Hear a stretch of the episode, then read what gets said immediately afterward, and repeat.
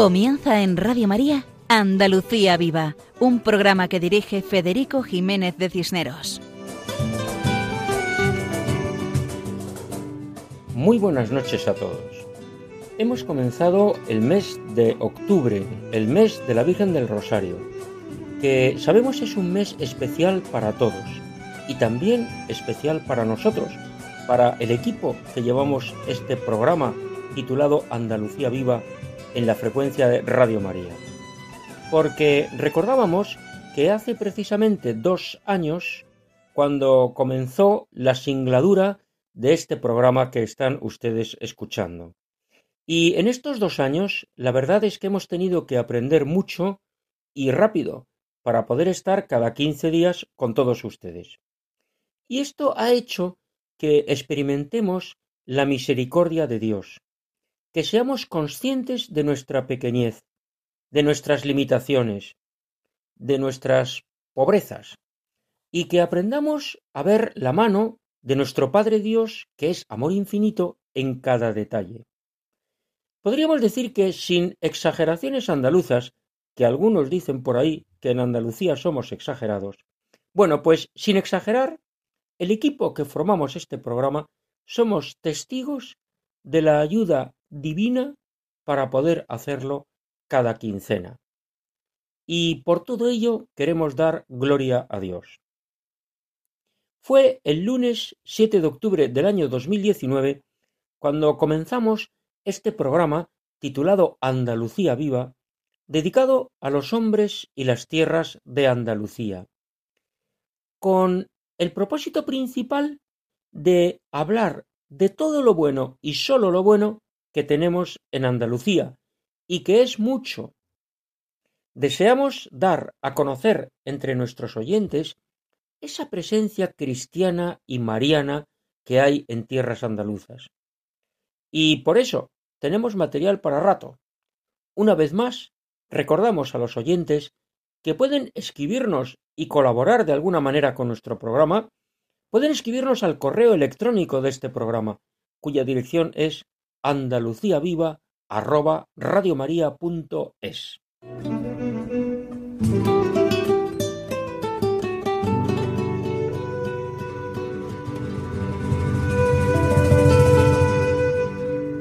Como es habitual, comenzamos nuestro programa con una oración, pidiendo por los más necesitados, por los más desfavorecidos, por los más descartados.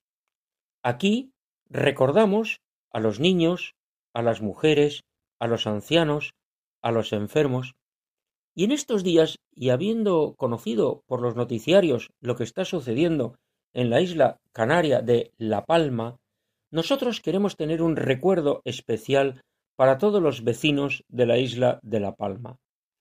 Y nuestra oración tiene forma de poema, y para eso contamos con Cristina Borrero. Adelante, Cristina.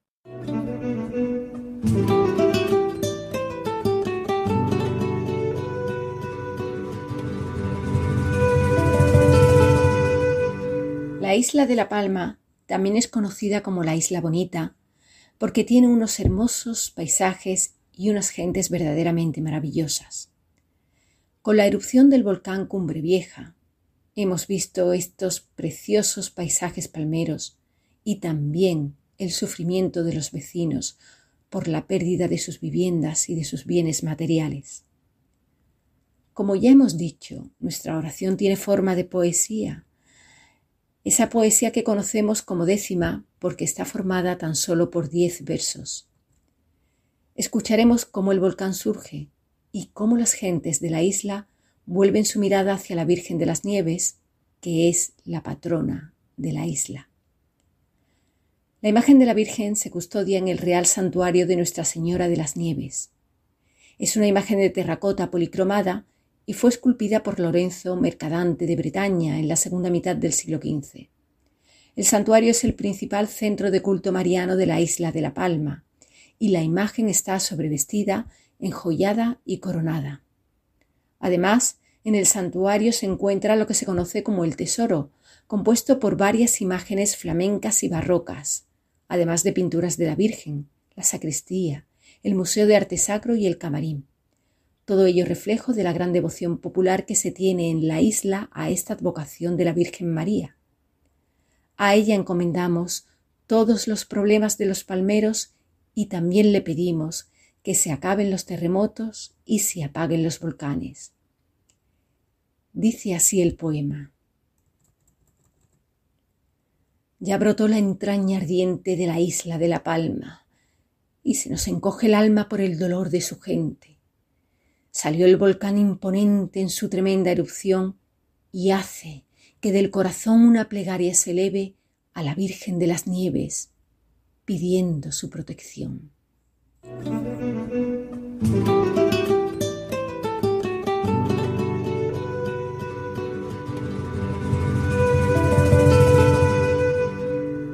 A la Virgen de las Nieves, patrona de la isla de La Palma, pedimos su protección.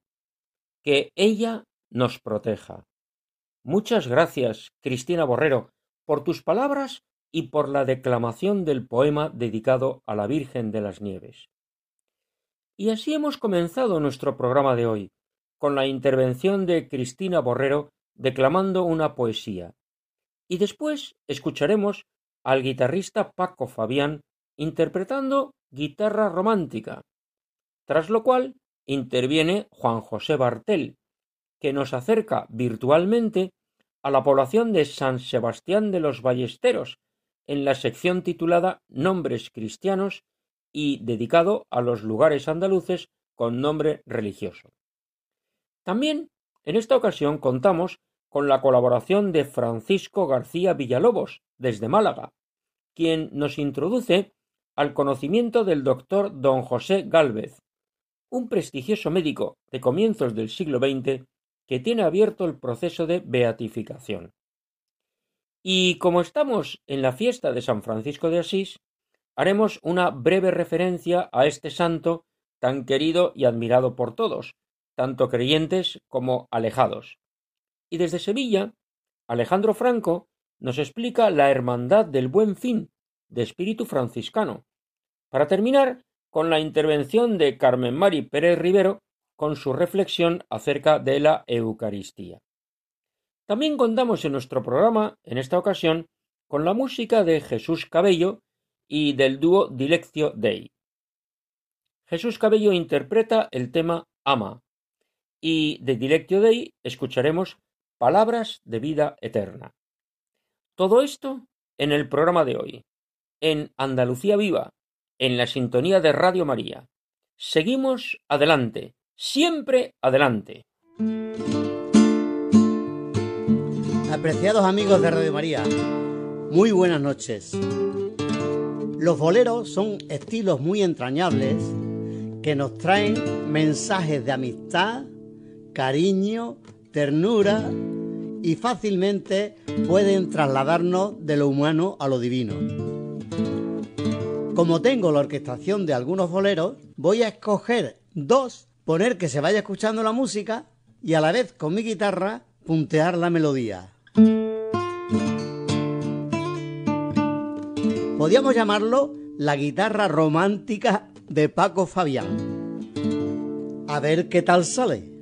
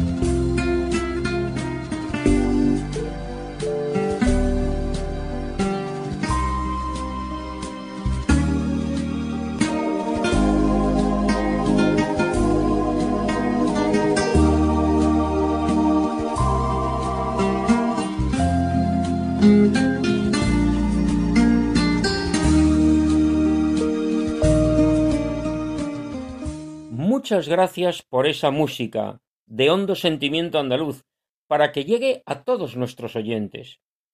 Estamos seguros de que todos hemos escuchado con agrado esas piezas musicales que tan buenos recuerdos traen. Gracias, Paco, por tu colaboración una vez más. Y seguimos nuestro programa.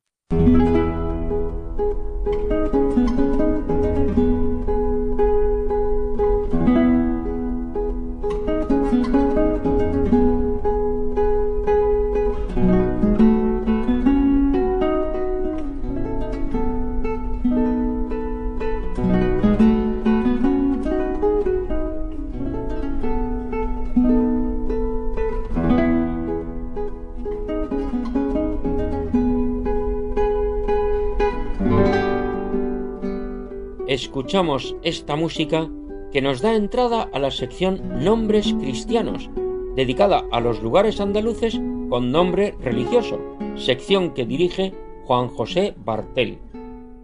Hola amigos de Radio María. Hoy nos dirigimos a San Sebastián de los Ballesteros, en la diócesis y provincia de Córdoba, que se encuentra en la comarca de la Campiña Sur Cordobesa y pertenece al partido judicial de Montilla. El 20 de enero de 1615, la Compañía de Jesús adquirió la jurisdicción y señorío de unas tierras conocidas como Ballesteros y Gregorio, de donde se cree que tiene su nacimiento el topónimo de la localidad, al ser este el día de San Sebastián y siendo su costumbre dedicarle o consagrarle al correspondiente santo la buena nueva. Le sumamos a este hecho histórico que este paraje era conocido como Ballesteros, al parecer por mantener cierta relación con las huestes de los reyes católicos en la conquista de Granada, en la especialidad de su cuerpo de ejército de ballesteros, lo que dio como resultado el nacimiento de San Sebastián de los Ballesteros. El municipio fue fundado bajo la dirección del ilustrado don Pablo de Olavide, con población centroeuropea, a partir de 1767, principalmente alemanes y franceses, junto con personas de pueblos aledaños. A los colonos se les entregó, además de vivienda y algunos animales, una suerte de un terreno de unas veintiocho fanegas para su labor agrícola. Y es esta actividad agrícola la que han venido desarrollando los vecinos hasta la actualidad, concretamente los cultivos de cereal, trigo y cebada, y el olivar, aunque también se desarrollaron otros como arvejones, el garbanzo, las habas, etc. La colonización, financiada por el Estado debido al interés del rey Carlos III, pretendía que además de fomentar la agricultura y la industria en una zona despoblada y amenazada por el bandolerismo, aumentase la seguridad del camino real que unía Madrid con Cádiz. El municipio perteneció administrativamente a la Carlota, que también fue fundado para la ocasión junto con otros municipios más, denominado el proyecto como Nuevas Poblaciones de Andalucía y Sierra Morena. El diseño de la configuración del trazado urbano inicial de esta villa se debe a don Simón Desnó, uno de los colaboradores extranjeros de don Pablo de Olavide, intendente de la Corona para las nuevas poblaciones, siendo cincuenta y nueve viviendas las primeras construidas en su mayoría en el entorno de la hacienda jesuítica. El municipio se emancipa y consigue su independencia administrativa en 1822 del municipio de La Carlota. En el patrimonio de San Sebastián de los Ballesteros destacaremos la parroquia de la Inmaculada Concepción en la Plaza del Fuero, junto al ayuntamiento. Se trata de una construcción formada por tres naves separadas por dos hileras de seis arcos. Guarda la iglesia algunas imágenes del siglo XVIII entre ellas una Inmaculada que, según la tradición, fue donada por Carlos III. El templo tuvo que ser reedificado en 1956 sobre otro anterior. También haremos mención del Molino del Rey, construido por los jesuitas en la segunda década del siglo XVII, que fue utilizado por estos para la molturación de la aceituna hasta que en 1767 se produce la expulsión de los jesuitas y la incautación de todos sus bienes por el Estado. En el siglo XX pasa a manos de una propiedad privada continuando con la actividad hasta, hasta que en la década de los 50 quedó abandonado. El molino está constituido por dos naves rectangulares y el complejo está catalogado como bien de interés cultural por la Consejería de Cultura de la Junta de Andalucía y figura en el catálogo de cortijos, haciendas y lagares de la Consejería de Obras Públicas de la Junta de Andalucía. Recientemente se ha llevado a cabo su rehabilitación. De las fiestas de la localidad, cada 20 de enero se celebra el Día de San Sebastián, patrón de la villa, y en ella se le rinde honores a San Sebastián con actos religiosos, aunque en realidad tiene una duración de tres días, culminando su último día con la degustación de un plato típico del municipio, como es el pavo con fideos, cuyos orígenes proceden de los antepasados centroeuropeos, elaborado con fideos realizados artesanalmente y que congrega a multitud de vecinos y foráneos. El día 2 de febrero se celebra la Candelaria. Esta es una fiesta en la que se prenden hogueras en distintos lugares de la localidad. Dependiendo del calendario litúrgico, entre los meses de marzo y abril, en la agenda de este municipio, viene la Semana Santa marcada por los desfiles procesionales que comienzan el miércoles santo por la noche con la salida del Santísimo Cristo crucificado. El jueves santo, al caer la noche, tiene lugar la procesión de la Virgen de los Dolores y Señor del Huerto. Al mediodía del Viernes Santo comienza la procesión de nuestro Padre Jesús Nazareno y la Virgen de los Dolores, y la conocida como la procesión del silencio. En un municipio agrícola como San Sebastián de los Ballesteros, no puede faltar la romería en honor de San Isidro. Es una fiesta muy arraigada en el municipio que se celebra en la conocida popularmente como Alameda del Pozo de los Puercos. Cada quince de mayo se celebran concursos de carrozas, sevillanas y caballistas, continuando la fiesta hasta la madrugada con conciertos nocturnos. Durante el verano mencionaremos la Feria de Santiago. Comienza el día 25 de julio y se tratan de cuatro días de fiesta donde destacan actividades dirigidas tanto a niños, jóvenes y mayores. Entre ellas se encuentran compasacalles, teatro, festival flamenco, homenaje a los mayores y baile en la caseta municipal, siendo el núcleo urbano de esta localidad una verdadera fiesta. La cocina de San Sebastián de los Ballesteros es de las más características de la comarca, que debido a su situación geográfica mantiene un carácter netamente de la campiña. Entre los platos más elaborados destacan por temporadas en verano el salmorejo, el pisto de verduras y hortalizas y el gazpacho, siendo los de invierno las migas, los guisos de garbanzos y potajes con aves de caza, entre otros. Los postres y dulces más representativos son los rosquillos de huevo, pestiños, soplanos y doblaitas, dulce típicamente local que se elaboran para el Día de Todos los Santos. Y hasta aquí nuestro humilde homenaje a San Sebastián de los Ballesteros en la diócesis y provincia de Córdoba. Hasta el próximo programa, amigos de Radio María. Agradecemos a Juan José Bartel su participación una vez más en este programa y su acercamiento a la población cordobesa de San Sebastián de los Ballesteros.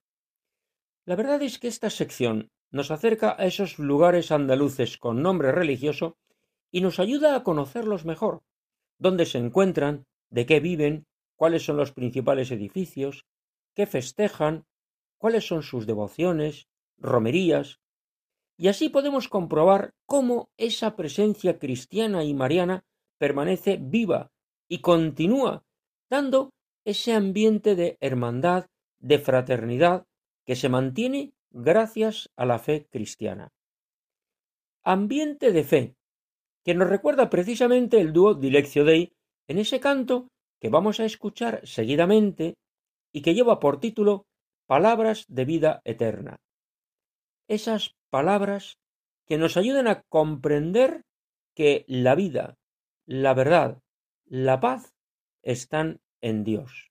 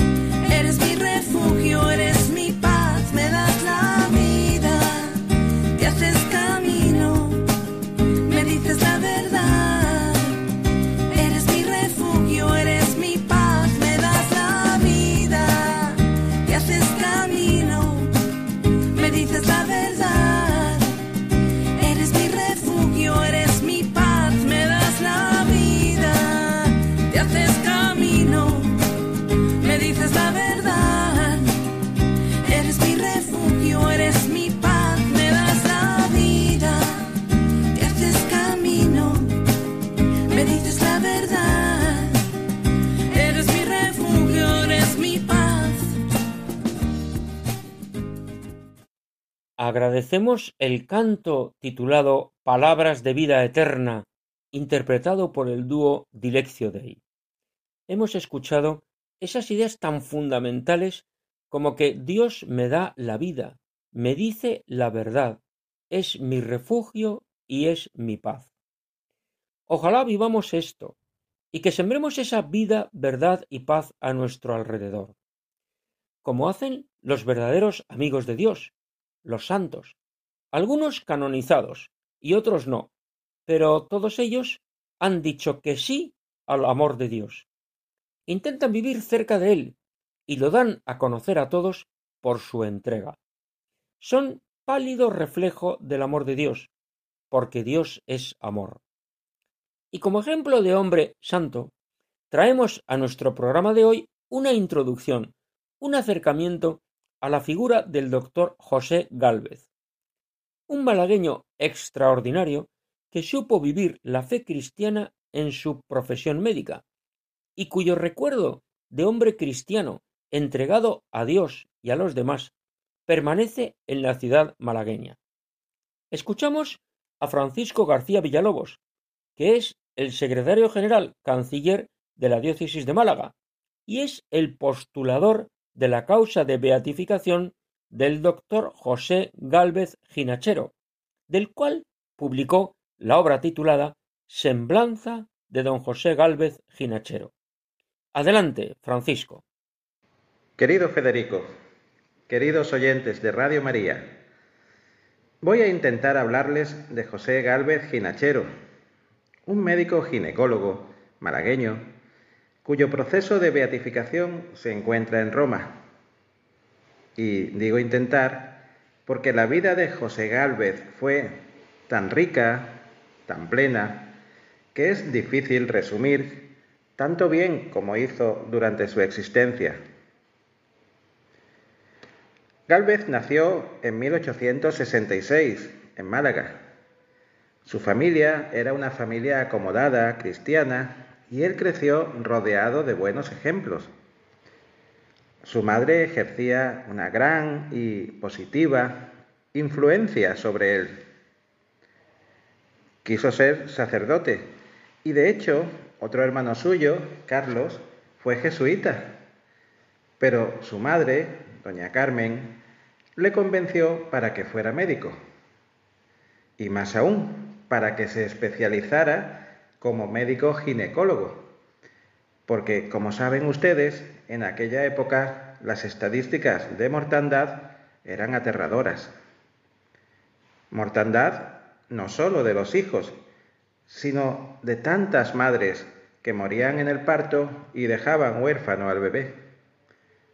De modo que el doctor Galvez reorientó su vocación, primero de sacerdote a médico, y dentro de la medicina, él inicialmente iba a ser otorrino, pero, como digo, su madre le enfocó a esa especialidad donde llegó a ser una autoridad y donde tantísimo bien hizo. Se formó en Granada y allí estudió la carrera, después en Madrid y luego fue a Francia y Alemania, consiguiendo una formación excelente. Vino muy concienciado con la cuestión de la asepsia, los procedimientos de limpieza y desinfección que se realizan antes de operar, algo que hoy día nos parece obvio, pero que en aquella época muchos médicos no respetaban. Evidentemente, muchísimas complicaciones del parto y el posparto se producían por los procesos infecciosos y él salvó muchísimas vidas de madres y de niños simplemente con imponer esos criterios en sus hospitales. Suele citarse la anécdota de los otros médicos, compañeros suyos, que se burlaban de él diciendo, pues no sabemos por qué está cogiendo tanta fama Galvez. La única diferencia es que nosotros nos lavamos las manos después de operar y él se las lava antes de operar. He dicho antes hospitales, no hospital, porque aunque su centro de referencia fue el Hospital Civil de Málaga, al que se llega por la avenida que hoy lleva su nombre, eh, Avenida José Gálvez Ginachero, también fue el alma mater del Hospital Santa Cristina de Madrid. Igualmente atendió en el Hospital Noble y especialmente su clínica particular, donde en tantas y en tantas ocasiones Gálvez no solo no cobraba a las enfermas, sino que él mismo les pagaba las medicinas de su bolsillo. En el Hospital Civil trabajó durante casi 60 años al servicio de los más necesitados. Y él todos los meses renunciaba a su sueldo de funcionario y lo, lo, entregaba íntegro a las hijas de la caridad para los enfermos más pobres. Atendía con especial cariño a los leprosos, pero realmente son las mujeres parturientas las que se beneficiaron de su entrega sin medida y de su caridad continua. De hecho, fue empobreciéndose a lo largo de su vida, de tanto y tanto que hizo por los demás. Al principio de su carrera, llegó a ser la tercera fortuna de Málaga y al final de su vida acabó prácticamente con lo opuesto, porque era una persona absolutamente desprendida y entregada totalmente a los pobres y a su trabajo. Fue designado alcalde de Málaga, aunque él no quería serlo, pero accedió por su gran responsabilidad y durante su mandato destacó por su intensa labor social. Alcantarillado, saneamiento, viviendas para los pobres cuando dimitió de alcalde, fue nombrado alcalde honorario perpetuo, ya que, además de toda su labor, había pagado de su bolsillo muchos proyectos municipales, por lo que no solo no se lucró con el cargo, sino que le costó el dinero. Era un gran devoto de María Auxiliadora. Fue cofundador de las escuelas del Ave María en Málaga fue protector del asilo de los ángeles, cooperador salesiano, adorador nocturno, cofrade honorario y bienhechor del seminario y de los conventos de clausura malagueños. Y otro hecho muy significativo es que protegió durante la guerra civil a personas de ambos bandos, ocultándolos en su clínica incluso disfrazados, poniendo en riesgo su vida. Tras la guerra consiguió salvar también a muchos de las represalias, presentándose como testigo de descargo en los juicios sumarísimos, dado su enorme prestigio. Y a su muerte, en 1952, su caridad inagotable había dejado un recuerdo imborrable en Málaga, que lloró desconsolada su pérdida. No se recuerda en esta ciudad una manifestación de luto tan impresionante como cuando fue Gálvez conducido a la sepultura. Miles y miles de personas, bajo una lluvia torrencial, personas de todas las clases sociales, salieron en masa a darle su último adiós, porque era realmente como si hubieran perdido un padre. Hoy, como decía al principio, su causa de beatificación ya ha pasado la fase diocesana y continúa su andadura en Roma, ya que es verdaderamente un modelo muy vigente para los hombres y mujeres de hoy. Y nada más, solo agradecerte, amigo Federico, la oportunidad de presentarles a los queridos oyentes de Radio María esta venerable figura del doctor José Gálvez Ginachero, un médico ginecólogo, un laico comprometido que va camino de los altares. Como tú sueles decir, y me encanta oírlo, adelante, siempre adelante. Agradecemos a Francisco García Villalobos, postulador de la causa de beatificación del doctor José Gálvez, el acercamiento a la figura de este extraordinario médico malagueño, al cual deseamos su pronta beatificación, porque es un ejemplo a imitar en su vida personal, familiar, profesional y social. Un hombre que supo unir la entrega a Dios con la entrega a los demás. Un hombre que se llenaba de Dios en la adoración eucarística y en la oración, y luego se entregaba a todos, y especialmente a los más necesitados. Todo un ejemplo. Y precisamente en un día como hoy, en el que celebramos la fiesta de San Francisco de Asís. Teníamos previsto dedicar más tiempo de nuestro programa a la extraordinaria figura de San Francisco de Asís, pero lo vamos a tener que dejar para otra ocasión. Es increíble comprobar cómo pasa de rápido el tiempo en la radio. Preparas un montón de cosas para el programa y cuando te das cuenta se ha acabado el tiempo. Y te queda material. Bien, pues en tierras andaluzas las cofradías y hermandades son muy numerosas y es una manera de vivir la fe en comunidad. Y miles y miles de personas así lo hacen. En esta ocasión nos acercamos a Sevilla, a la Hermandad Franciscana del Buen Fin, donde amablemente Alejandro Franco nos acerca a la vida de esta cofradía. Él ha sido vocal de jóvenes de esta entidad y conoce muy bien el tema. Adelante, Alejandro. Muy buenas noches a todos los queridos oyentes de este programa Andalucía Viva. Es un placer para mí el poder compartir mis humildes palabras con ustedes y más aún si es para hablar de mi querida Hermandad del Buen Fin, uno de los pilares fundamentales sin duda de mi vida y que marca mi día a día, eh, tanto de mi trabajo como de mi familia, mm, siempre la tengo presente. La Hermandad del Buen Fin efectivamente es una hermandad de fuerte carácter franciscano, posee entre sus títulos el título de franciscana hermandad, eh, tenemos como titular, o uno de los titulares principales a San Francisco de Asís.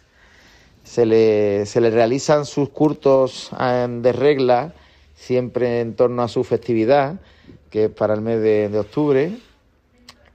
Tenemos la característica, como muchos sabrán, de que somos la única hermandad en Sevilla de las franciscanas que hay, que la túnica con la que procesionamos en nuestra estación de penitencia es el, el puro hábito franciscano, el marrón franciscano, y, y, la verdad que para nosotros es un orgullo el poder decir que la hermandad desde prácticamente su fundación, ya que en 1605, la hermandad se funda en 1590, pero desde 1605 residimos canónicamente en, la iglesia de San Antonio de Padua, el antiguo convento de los franciscanos. Allí precisamente desde que los frailes ya no están por el problema que padecemos de, tener, de no tener hoy en día vocaciones en las, en las órdenes religiosas, pues la, a la hermandad le fue cedida con un usufructo, el, tanto lo que es en la iglesia como el antiguo convento. Y en ese propio antiguo convento, pues actualmente tenemos eh, las instalaciones de lo que es el, el verdadero estandarte de, de, mi Hermandad del Buen Fin, que no sé si muchos lo conocerán porque es una obra social bastante reconocida, pero que nos gusta ser como labor callada, que es el Centro de Estimulación Precoz Cristo del Buen Fin, que lleva funcionando desde el año 1982, que el próximo año cumplirá 40 años de existencia y que allí le damos eh, atención temprana, le damos, eh, digamos, estimulación a todos los niños con ese tipo de problemas que nos derivan desde la sanidad pública andaluza, que además de manera totalmente gratuita, que tienen problemas eh, de, de, todo tipo, pues. Ya puede ser de síndrome de Down, problemas psicomotrices, autismo, etcétera.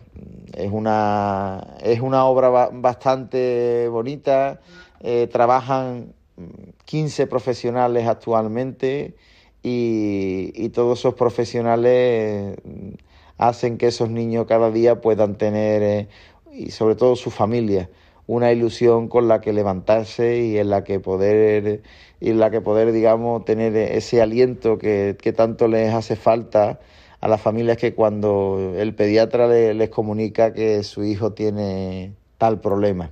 Para nosotros es una satisfacción y sobre todo que el Santísimo Cristo del Buen Fin sea el, protector de todos estos queridos, queridos niños. Eh, otro de los, de los símbolos de la hermandad es nuestro querido cardenal eh, Carlos Amigo Vallejo, franciscano por supuesto, que, forma la nómina de nuestra hermandad desde que era obispo de Tánger y que para nosotros es un verdadero orgullo poder decir que somos una hermandad con carácter franciscano y que queremos seguir llevándolo por bandera allá donde vayamos. Sin más, no quiero extenderme. Muchas gracias por, por permitirme participar con ustedes y me despido con nuestro carismático saludo franciscano, paz y bien. Paz y bien también para ti, Alejandro. Muchas gracias por tu explicación de la Hermandad Franciscana del Buen Fin de Sevilla. Y deseamos que sigas anunciando a Jesucristo, tú y todos tus hermanos de esa Hermandad Franciscana, apoyándote en ese gran amigo del Redentor que es San Francisco de Asís, un santo tan querido, como decíamos al comienzo del programa, por los creyentes y por los alejados, porque es un hombre admirado y admirable. Y preguntamos, ¿de dónde sacaba las fuerzas San Francisco? Pues de su unión con Jesucristo. Y la historia nos cuenta que San Francisco lloraba diciendo, el amor no es amado, el amor no es amado. Pues amemos al amor, ama, como nos recuerda el cantautor cordobés Jesús Cabello.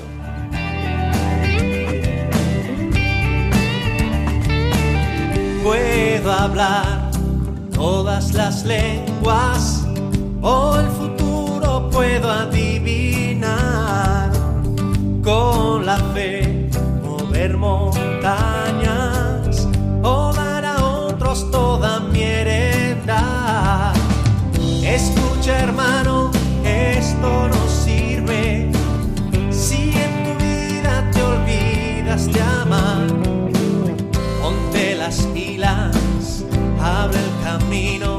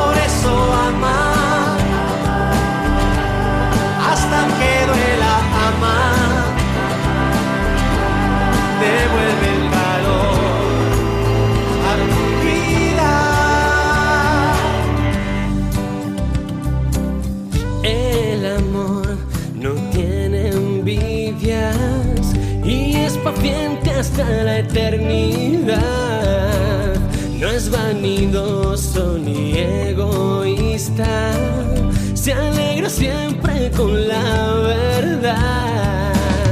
Todo lo excusa, todo lo espera, no lleva cuentas nunca del mal. Es optimista, tira pa'lante y siembra siempre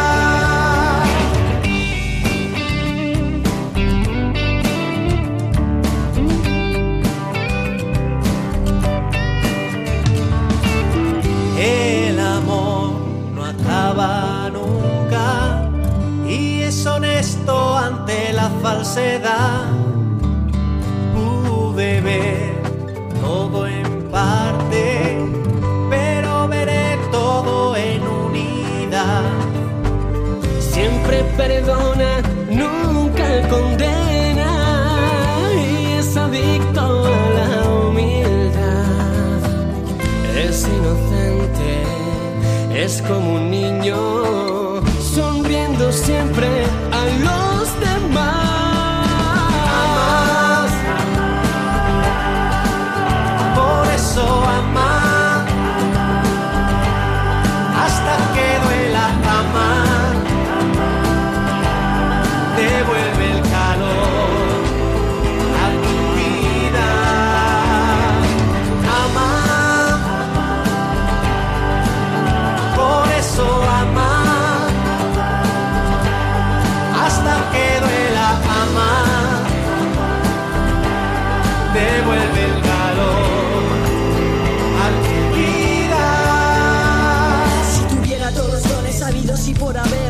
faltases tú y ya no tuviera fe. Si hablara todas las lenguas, pero no hablase tu idioma, te diría que mi vida sería como estar en coma. Es el amor de lo que hablamos. Al sería Roma. No es para tomarlo en broma, Jesús es amor persona. Ni se envía ni se jacta, sino que es paciente y llama. Se alegra con la verdad y no tiene en cuenta el mal.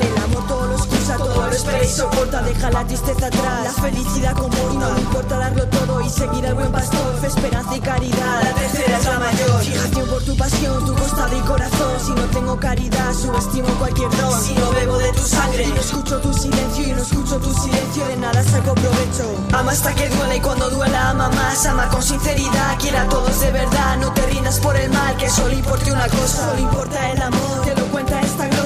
Ama hasta que duele y cuando duela ama más. Ama con sinceridad, quiera a todos de verdad. No te rindas por el mal, que solo importe una cosa. Solo importa el amor, te lo cuenta esta glosa. Agradecemos a Jesús Cabello su colaboración. Verdaderamente es impresionante la letra de esta canción. Con la fe muevo montañas. Ama hasta que duela. Ama hasta que duela.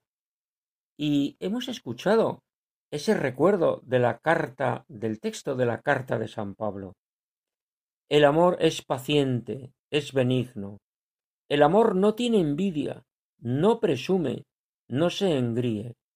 No es indecoroso ni egoísta. No se irrita. No lleva cuentas del mal. No se alegra de la injusticia, sino que goza con la verdad. Todo lo excusa. Todo lo cree. Todo lo espera. Todo lo soporta. El amor no pasa nunca. Primera Corintios 13. Lo dice San Pablo. Nosotros solo lo repetimos. Y nosotros nos preguntamos, ¿dónde está el mejor amor? ¿Dónde? Pues en Jesús en la Eucaristía. Por eso, creo, por eso hablo.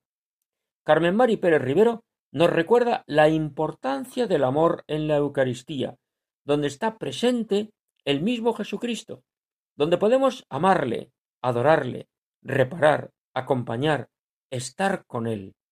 Qué cerca tenemos a Dios. Adelante, Carmen Mari. Creo, por eso hablo. Conmovida mi alma por los beneficios que recibo de la Iglesia Católica, a través de la palabra de Dios y los sacramentos, y ante tantos acontecimientos que están sucediendo a nuestro alrededor, mi corazón comienza a latir deprisa. Es como una alarma que se enciende y aparecen en mi boca las palabras que acuno dentro de mí. Ya no puedo frenarlas por más tiempo. Quieren salir al aire donde se oyen barbaridades. Es por eso por lo que quiero contar las maravillas que hace el Señor. Necesito darle gloria. Sí, gloria a Dios en su iglesia por la presencia viva de Jesús entre nosotros. Estás aquí, te quedaste en la humildad y en el silencio. Bendito y alabado seas. La Virgen María, en la visita a su prima Isabel, es fiel testigo del primer sagrario viviente que se puso en camino para ayudar, para visitar al necesitado. Ella sabía que era portadora del amor, estaba transformada por él. De ahí que Juan el Bautista saltara de gozo en el vientre de Isabel, porque cuando creemos, cuando estamos convencidos de lo que vivimos, esa experiencia sale a acariciar los rostros de los que nos rodean. Isabel percibió la presencia de Jesús y exclamó, ¿de dónde a mí que me visite la madre de mi Señor? Bendita eres entre todas las mujeres y bendito es el fruto de tu vientre. María sabía que el Hijo de Dios estaba en ella, por eso lo reflejaba. Señor, sabemos que tú vienes a nosotros cuando te recibimos en la Santa Eucaristía. ¿Lo sabemos, Señor?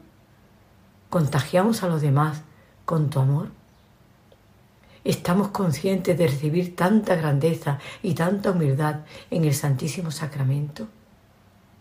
¿Somos caridad en pensamiento, palabras y acciones o intentamos serlo? María, colmada por la gracia de Dios, entonó el Magnífica, ensalzó la humildad de la esclava, hizo vida la palabra de su Hijo. El que quiera ser grande, sea el servidor de todos. El que se humille, será ensalzado. Ella lucía un esplendor distinto, la corona de gloria por llevar en su seno al Salvador. Por esto me felicitarán todas las generaciones. Hoy, después de tantos años, bendita Virgen María, Madre y Señora nuestra, después de tantas generaciones que me han precedido, te doy las gracias por tu sí, por tu fiat incondicional no pensaste las consecuencias, no razonaste, solo te fiaste de Dios. Una espada de dolor atravesaría tu alma. Poco después, Simeón lo profetizó. La palabra de Jesús de Nazaret se hace vida en ti. Si el grano de trigo no muere, queda infecundo. Bendita Virgen María, tu sí en la encarnación es el comienzo del misterio de nuestra fe. Señor, el jueves santo antes de tu entrega a la pasión y muerte en cruz. Querías, deseabas ardientemente comer con tus amigos. Te ibas y a la vez te quedabas entre nosotros, para ser alimento, para vivir en comunión con todos. Haced esto, dijiste. En la afirmación de esto es mi cuerpo, esta es mi sangre, está todo dicho, Señor.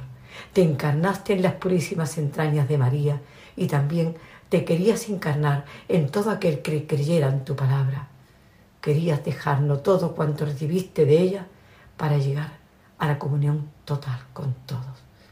Poco después, ratificabas desde la cruz esta entrega de la Madre de todos los cristianos.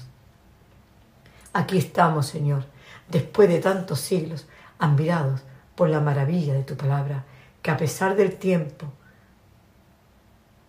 la distancia, las costumbres y el deseo que hay en muchos de hundirla sigue saliendo a flote constatada por su veracidad. Sí, gloria a Dios en la iglesia, en su iglesia, por la presencia viva de Jesús entre nosotros. Muchas gracias a Carmen Mari por sus palabras acercándonos al amor de Dios. Alguien ha dicho que en el cielo podemos encontrar todos los vicios y pecados menos la soberbia, puesto que el soberbio no reconoce nunca su pecado y no se deja perdonar por un Dios que ama hasta el punto de morir por nosotros. Y también decía que en el infierno podremos encontrar todas las virtudes menos la humildad, pues el humilde se conoce tal como es y sabe muy bien que sin la gracia de Dios no puede dejar de ofenderlo, así como tampoco puede corresponder a su bondad.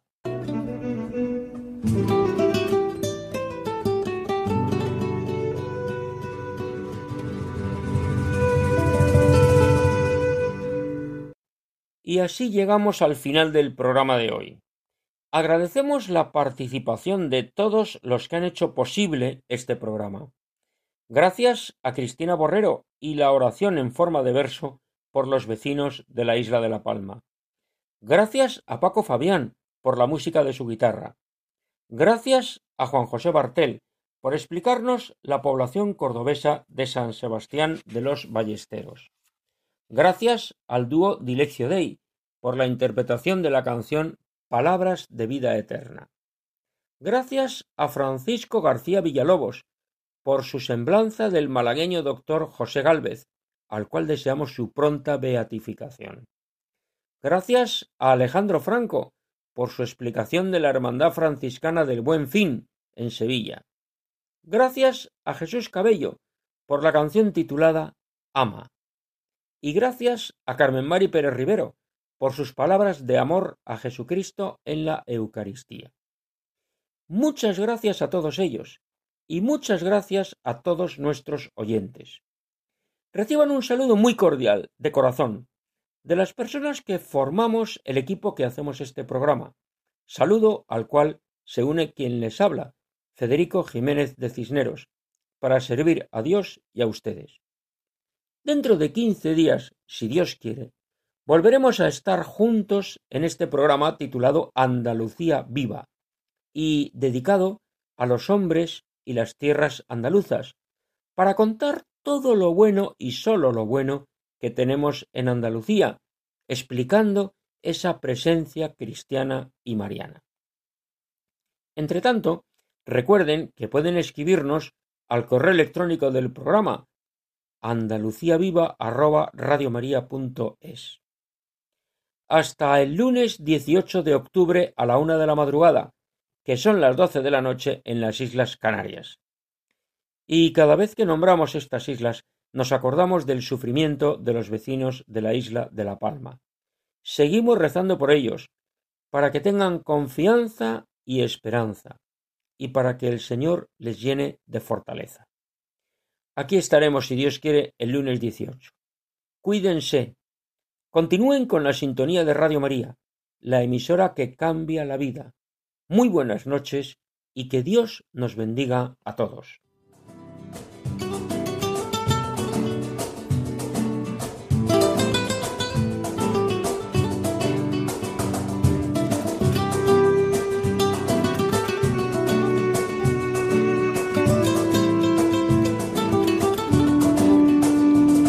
Han escuchado en Radio María Andalucía Viva, un programa dirigido por Federico Jiménez de Cisneros.